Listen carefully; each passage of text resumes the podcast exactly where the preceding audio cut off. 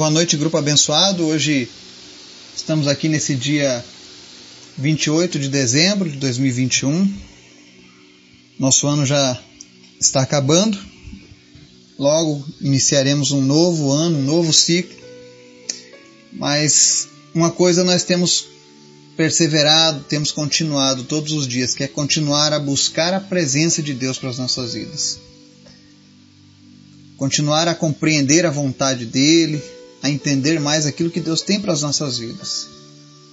Eu quero agradecer a Deus por você que tem nos acompanhado. Não porque você acompanha os estudos do Eduardo, mas porque você tem estudado a palavra de Deus. E fazendo isso você tem crescido, você tem sido abençoado e tem abençoado outras vidas. É por isso que eu me alegro no Senhor. Hoje eu vou trazer um assunto que vez ou outra ele, ele aparece, especialmente no nosso meio. É, as pessoas querendo saber sobre devemos viver ainda debaixo da antiga aliança, do, segundo, do Antigo Testamento, é o Novo Testamento, eu não posso mais, eu tenho que ignorar a lei. Então, o que, que a Bíblia fala acerca disso? Da aliança do Antigo Testamento e a aliança do Novo Testamento? Como é que funciona isso, né? Tem diferença? Então nós vamos falar um pouco sobre isso através de um estudo lá no livro de Hebreus, no capítulo 8.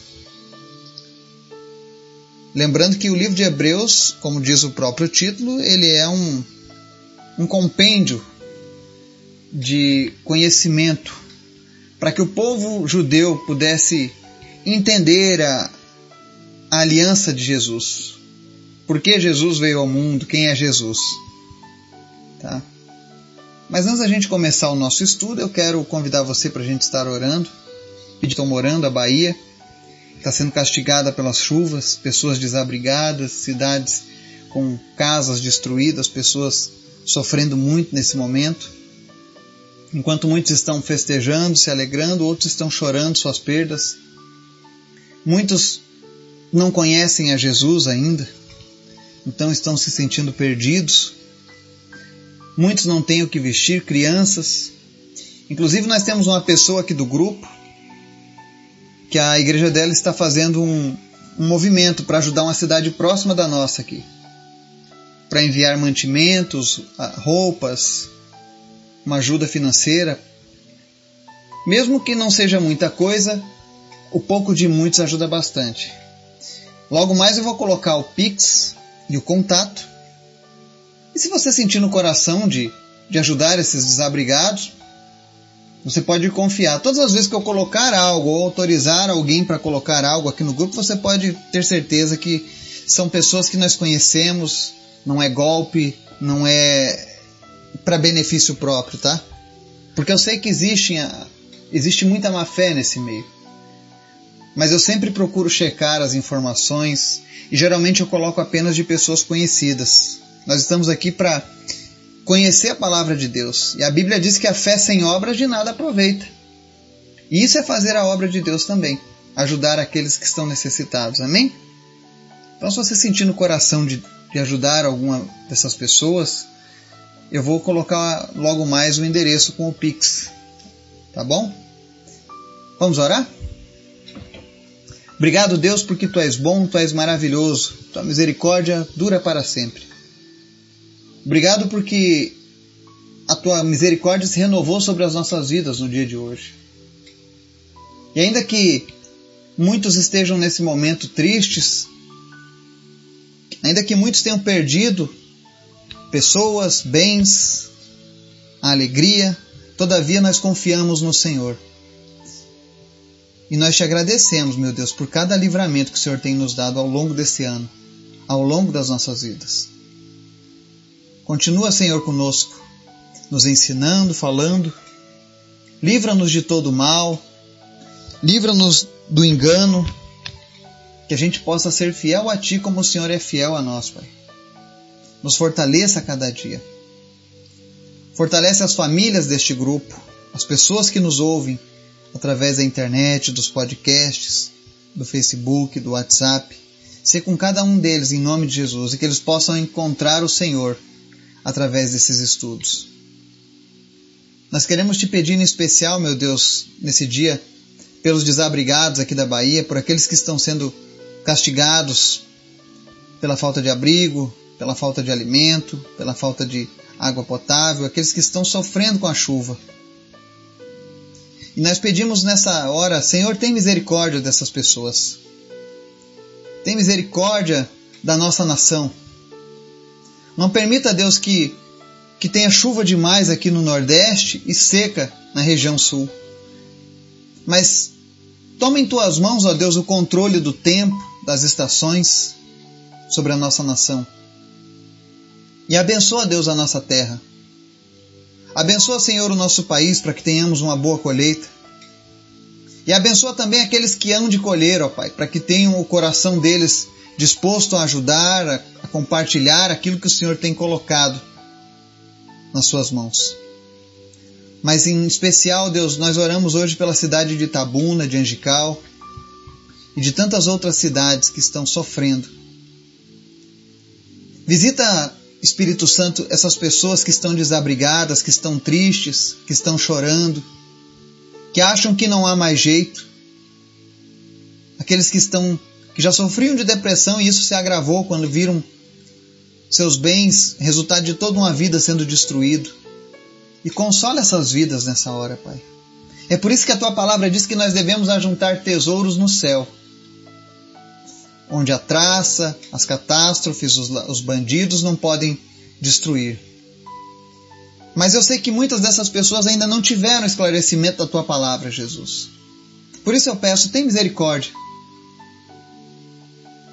E que meio que mesmo no meio de tanto problema eles possam encontrar esperança e alegria em ti, Jesus. Usa os teus servos que moram nessas cidades para serem luz, para serem bênção na vida dessas pessoas. Desperta a tua igreja, o teu povo, para abençoar essas vidas. E quem sabe, Deus, através dessas ajudas, pessoas possam se render a Ti, pessoas possam Te conhecer verdadeiramente, Pai. Te apresento também a vida da dona Dalci. Nós oramos pela saúde dela. Nós repreendemos agora, Deus, todo problema na vesícula. E nós damos ordem agora, em nome de Jesus, pedra na vesícula desapareça agora.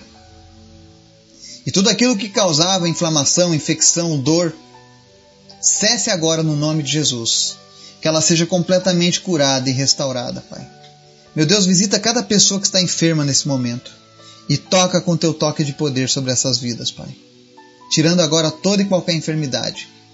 Nós oramos pela vida do Marcelo. Pedimos, meu Deus, continua fazendo a tua obra, Senhor. Continua, Deus, dando ânimo para o teu filho. Continua, meu Deus, fortalecendo essa família. E em nome de Jesus, nós cremos, meu Deus, no teu milagre nessa família, Pai. No nome de Jesus. Obrigado por tudo que o Senhor tem feito, Pai. Obrigado pela tua palavra que nos alimenta todos os dias. E fala conosco, Senhor, através do estudo de hoje. É o que nós te pedimos no nome de Jesus. Amém. A palavra de hoje está lá no livro de Hebreus, capítulo 8, nós vamos ler do 5 ao 13. E a pergunta de hoje é: devemos viver pela antiga aliança nos nossos dias? O cristão ele, ele precisa viver o judaísmo para ser salvo? Temos obrigação com o judaísmo? Eu estou trazendo essa questão hoje porque tem sido muito comum nos nossos dias, especialmente as igrejas, trazerem rudimentos da fé judaica para suas liturgias, para suas celebrações, e isso acaba confundindo as pessoas. Especialmente aqueles que estão novos na fé, que ainda não conhecem toda a palavra. As pessoas ficam meio confusas. E aí, é bíblico viver a antiga aliança? Bom, vamos ler aqui Hebreus 8 e a gente vai saber a resposta dada pela própria palavra de Deus. Amém? E diz assim, verso 5 a seguir. Eles servem num santuário que é cópia e sombra daquele que está nos céus. Já que Moisés foi avisado quando estava para construir o tabernáculo. Tenha o cuidado de fazer tudo segundo o modelo que lhe foi mostrado no monte. Agora, porém, o ministério que Jesus recebeu é superior ao deles, assim como também a aliança da qual ele é mediador é superior à antiga, sendo baseada em promessas superiores. Pois se aquela primeira aliança fosse perfeita, não seria necessário procurar lugar para outra. Deus, porém, achou o povo em falta e disse: Estão chegando os dias, declara o Senhor, quando farei uma nova aliança com a comunidade de Israel e com a comunidade de Judá. Não será como a aliança que fiz com seus antepassados, quando os tomei pela mão para tirá-los do Egito, visto que eles não permaneceram fiéis à minha aliança. Eu me afastei deles, diz o Senhor. Esta é a aliança que farei com a comunidade de Israel depois daqueles dias, declara o Senhor. Porei minhas leis em sua mente e as escreverei em seu coração. Serei o seu Deus e eles serão o meu povo. Ninguém mais ensinará o seu próximo nem o seu irmão, dizendo: Conheça o Senhor, porque todos eles me conhecerão, desde o menor até o maior. Porque eu lhes perdoarei a maldade e não me lembrarei mais dos seus pecados. Chamando nova essa aliança, ele tornou antiquada a primeira. E o que se torna antiquado e envelhecido está a ponto de desaparecer. Amém? Então aqui nós vemos o escritor de Hebreus, inspirado pelo Espírito Santo, trazendo um comparativo entre os rudimentos do judaísmo, do sacerdócio judaico e o sacerdócio de Jesus. E ele começa lembrando que o santuário é uma cópia, é uma sombra daquilo que foi dado por Deus lá nos céus. O modelo do primeiro tabernáculo foi Deus quem deu para Moisés. Foi uma visão que ele recebeu com todos os detalhes que ele precisava para criar esse tabernáculo. De algo que já havia lá no céu. E os judeus eles construíram esse tabernáculo, receberam as suas leis, mas em todo momento em todo momento, Deus sempre deixou claro ao, ao povo judeu, ao povo hebreu, que um dia essa, esse, esses rudimentos da lei chegariam ao fim e Deus faria uma aliança melhor, uma aliança superior. E foi isso que aconteceu quando Jesus veio ao mundo. Ele veio justamente para lançar essa nova aliança. Aqui no verso 6 diz assim: o ministério que Jesus recebeu é superior ao deles. Assim como a, também a aliança da qual ele é mediador é superior à antiga, sendo baseada em promessas superiores, ou seja, a aliança oferecida por Jesus, o testamento deixado por Jesus, é melhor e superior àquela aliança que os judeus receberam no Antigo Testamento. E as suas promessas são superiores. E aí ele diz no verso 7: se aquela primeira aliança fosse perfeita, não seria necessário procurar lugar para outra. E aí ele vem com um paralelo mostrando o que aconteceu com o povo hebreu lá no Egito. Né? Deus fez uma aliança com o povo, mas o povo não foi fiel a Deus. E como resultado disso, Deus se afastou daquele povo. Isso também responde uma pergunta. As pessoas falam: Ah, Deus Deus se esqueceu de mim, Deus se afastou de mim. Né? Não, mas os nossos pecados, a nossa infidelidade é que afasta o Senhor. Deus nunca escolhe se afastar de mim e de você. E é por isso que, nesses últimos dias, no encerrar deste ano, o Senhor tem me dado palavras que falam a respeito disso da nossa fidelidade com Ele, porque Ele é fiel a nós. Ele é fiel à sua promessa, Ele é fiel à sua aliança. E no caso dos judeus, Deus fez uma aliança com aquele povo e sempre deixou claro que teria uma aliança que viria. E quando essa aliança veio, a grande maioria deles não aceitaram. Foram orgulhosos, foram religiosos demais. E hoje eu faço evangelismo até hoje nas ruas e sempre eu vejo pessoas que sofrem com esse problema do orgulho religioso. Eu já tenho a minha religião, eu não preciso de mais nada. Muito cuidado com isso. O fato de termos uma religião não significa que nós estamos corretos diante de Deus e que estamos fazendo a vontade de Deus. E ainda que as pessoas questionem, porque eu já ouvi muitas pessoas assim, ah, e como é que você sabe quem é que está fazendo a vontade de Deus? Quem é que sabe a vontade de Deus e quem não sabe? Eu digo, a palavra de Deus revela qual é a vontade de Deus. Foi assim no passado, está sendo assim no presente e será assim no futuro. Mas o povo judeu não aceitava. Eles não aceitaram a aliança de Jesus. Eles queriam continuar naquela velha aliança, que é imperfeita, que é apenas uma sombra. Eles queriam continuar naquela aliança, porque para eles era cômodo. Para eles, eles já tinham instituído um certo poder. Mas não adianta, eles não permaneceram fiéis àquela aliança. Ela era cheia de falhas. E aí no verso 10 a palavra de Deus diz assim: Esta é a aliança que farei com a comunidade de Israel depois daqueles dias, declara o Senhor. Porei minhas leis em sua mente e as escreverei em seu coração. Serei o seu Deus e eles serão o meu povo. Então a promessa de Deus é que ele mudaria o nosso coração e a nossa mente quando nós fôssemos povo dele. E aí você pode me perguntar: e como é que eu me torno povo de Deus? Simples. Entregando a sua vida a Jesus. Reconhecendo que sem Jesus você não consegue ir longe. Reconhecendo que sem Jesus ninguém pode chegar ao Pai. Reconhecendo que Jesus é o único mediador entre Deus e os homens. Porque Ele é o único mediador de uma aliança perfeita. Por que uma aliança perfeita? Porque nessa aliança que Jesus oferece, Ele perdoa a maldade e não se lembra mais dos nossos pecados. Quando você pede perdão a Jesus por um pecado que você cometeu, tenha total certeza, certeza absoluta, de que esse pecado não é mais lembrado pela parte de Deus. Talvez você se lembre dos seus erros, mas Deus não se lembra mais. É assim que funciona o poder de Deus para perdoar. Existem pessoas que até hoje se culpam por erros do passado. E muitas delas fazem isso porque de fato ainda não experimentaram o verdadeiro perdão que é dado através do sacrifício de Jesus. Se você pediu esse perdão com fé, com certeza no seu coração, se você estava de fato arrependido e pediu a Jesus, pode ter certeza, ele não se lembra mais desse pecado. E o desejo de Deus não é mais pessoas religiosas que fiquem falando, olha, conheça o Senhor. Pelo contrário, ele diz assim: todos me conhecerão, do menor até o maior, ou seja, todos serão uma nova criatura nessa nova aliança.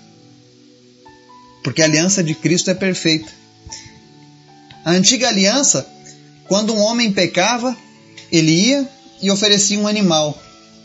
O sangue daquele animal pagava pelo pecado daquela pessoa, espiava o seu pecado.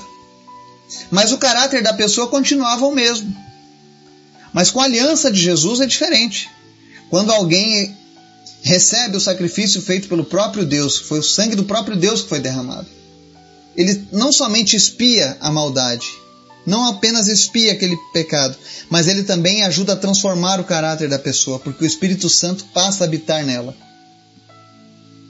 E aí existem aquelas pessoas que insistem em seguir a antiga aliança. Ah, porque eu tenho que seguir eh, a guarda do sábado, eu tenho que seguir não comer carne de porco, eu tenho que seguir as leis do Antigo Testamento.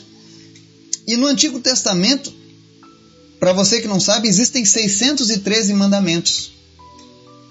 Há uma passagem no Novo Testamento que diz que se você tentar viver pela lei e tropeçar em qualquer um desses mandamentos, você será maldito. Então imagina, nem os judeus conseguiram seguir esses 613 mandamentos. Por que, que eu deveria agora tentar viver seguindo essa lei? Sabendo que essa aliança era imperfeita, sabendo que essa aliança é inferior àquilo que Jesus está me oferecendo. Então nós precisamos nos lembrar que a aliança que nós temos com Deus hoje a forma como Deus nos oferece hoje é perfeita. E ela não precisa de adendos, ela não precisa de auxílios. A gente, quando estudava teologia, existia uma matéria que se chamava Seitas e Heresias. Mas, por uma questão política, do politicamente correto, eles mudaram isso, esse nome recentemente para religiões comparadas. Porque era muito ofensivo chamar alguma coisa de seita ou de heresia. Ainda que isso fosse contrário à palavra de Deus, se eu falasse, ó, oh, isso é uma seita, é uma heresia, eu poderia estar sendo ofensivo. Então eles mudaram para religiões comparadas. Mas o que, que acontece? Existem pessoas, sectários, pessoas que seguem seitas, que tentam mesclar o Antigo e o Novo Testamento. Como se eu fosse melhor se eu fizesse isso. E não é verdade. Aquela aliança já foi, já passou. Agora nós precisamos viver aquilo que Jesus preparou, que é a nova aliança. Inclusive ele diz assim, ó, verso 13: Chamando nova essa aliança, ele tornou antiquada a primeira. E o que se torna antiquado e envelhecido está a ponto de desaparecer, ou seja, essa aliança que nós temos agora, ela está para desaparecer. Isso foi escrito há dois mil anos atrás, já era para ter desaparecido. Mas os judeus insistem em manter essa aliança, porque eles são muito orgulhosos. E hoje nós vemos pessoas ocidentais que não são judias, até cristãos, querendo insistir em viver essa antiga lei. Agora nós precisamos tomar cuidado. Por conta dessa confusão que estão criando acerca de viver o Antigo Testamento, Novo Testamento, leis judaicas, lei cristã, qual é, o que, que nós temos que fazer? Existem pessoas que estão começando a cair agora na, no pecado, na apostasia do pecado, porque eles entenderam, bom, se a antiga aliança é antiquada, não serve mais, então todos os princípios, todas as normas, eu não preciso mais segui-los. E vou fazer agora do jeito de Jesus. Cuidado! Deus não está dizendo que os princípios mudaram. A obrigatoriedade da lei, sim, não existe mais, mas os seus princípios prevalecem: não matar, não roubar, não mentir, não adulterar. São princípios, não leis. São padrões morais que foram instituídos. Padrões esses que foram instituídos até mesmo antes da própria lei ser criada. E isso não muda com o tempo. E hoje pessoas com essa esse falso entendimento de que, ah, não, eu não vou mais viver pela lei, eu preciso viver pelo período da graça, elas acabam entrando em pecado. Ah, eu posso fazer tudo. Ah, eu não tenho mais que seguir isso. Ah, o... isso aqui só fala no Antigo Testamento, não fala no Novo. Cuidado, muito cuidado com isso.